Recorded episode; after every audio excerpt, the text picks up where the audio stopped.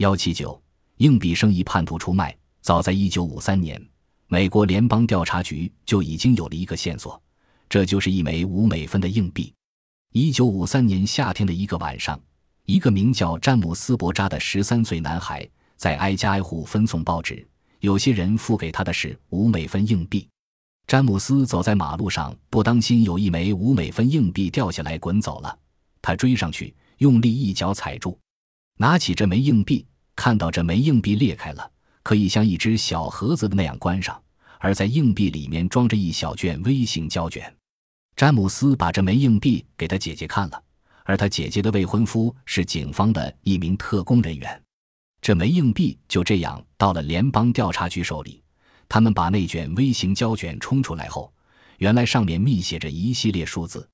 事情是明摆着的，在布鲁克林某个地方有一个间谍在活动。由于不精心。他把这枚硬币花了，而这枚硬币本来是用来装微型胶卷的。不过，逮捕还是由于另一个线索。一九五七年，美国联邦调查局逮捕了苏联情报部门的几个特工，其中一个名叫雷诺·海哈南。美国特工制服了海哈南。阿贝尔早就怀疑海哈南，不告诉他真实姓名和住址，只用化名马克。